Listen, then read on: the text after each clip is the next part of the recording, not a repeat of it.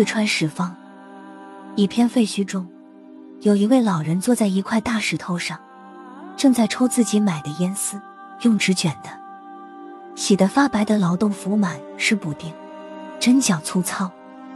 旁边摆着一个大海碗，一点油渍都不剩。他刚吃了一碗面。这是什邡市附近的一个小镇，煤厂遗址。汶川大地震中，这个煤厂瞬间倒塌，巨大的烟囱从高空坠落，满地都铺了红砖。老人就是煤厂老板雇的，收拾整理旧砖，一批砖能得六分钱。他已经五十八岁，手上有着褐色老年斑，双鬓斑白，只身一人从重庆来这里打工。住在废墟旁边一顶潮湿闷热的帐篷里，这个年纪早该子孙绕膝，享受天伦之乐了，何必亲身卖命打工挣钱？是他的子女不孝，还是他不甘寂寞？他笑着说：“我的孩子才九岁，刚读三年级，我得给他挣学费。”说着，他掏出了一个类似工作证的东西，打开给我看。是学生证，一个小丫头正看着我，童话头，大眼睛，一脸孩子似的严肃。他老实的告诉我，这是他捡来的孩子。九年前，他像往常一样牵着牛出门，在小路上，他听见孩子的哭声，奶声奶气的。他循着哭声走过去，是个小婴儿，包在破破烂烂的一块蓝布里。搁在一棵矮树下，有张小纸条扎在上面。七月一日凌晨三点出生。算了算，刚出生五天。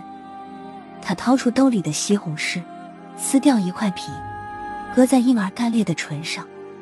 他使劲的吮吸，脸都涨红了。他抱着他，舍不得放下，就这样抱回了家，差点把那头牛都丢了。他一直无能为生。年轻时或许谈过恋爱，如今说起已经风轻云淡。太穷，没本事，我这辈子没结过婚。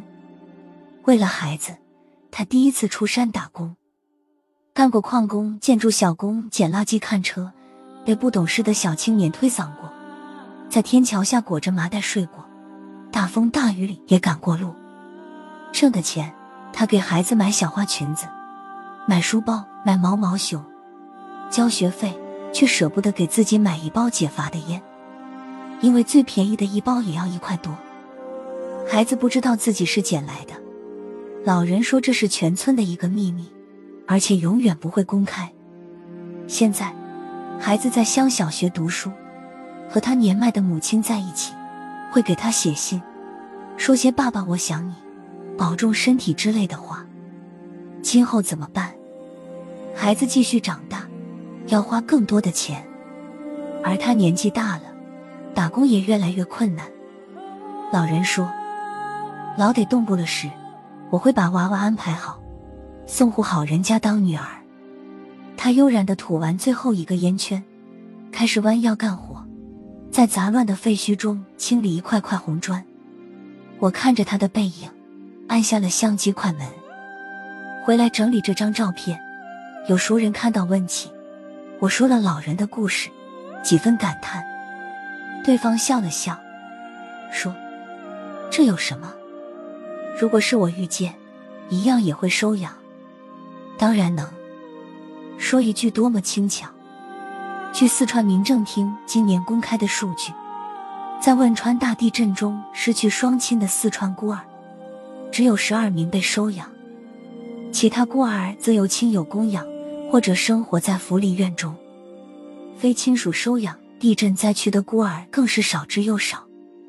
依林在线阅读，除了地震孤儿，每天都有孩子被遗弃，但只有极少数的孩子会遇到他的天使。那位孤苦的老人，浸透了尘世最底层的污渍，却心灵雪白，满怀爱意。做不到他那样。但至少看到这样的尘世天使，便会心存敬畏。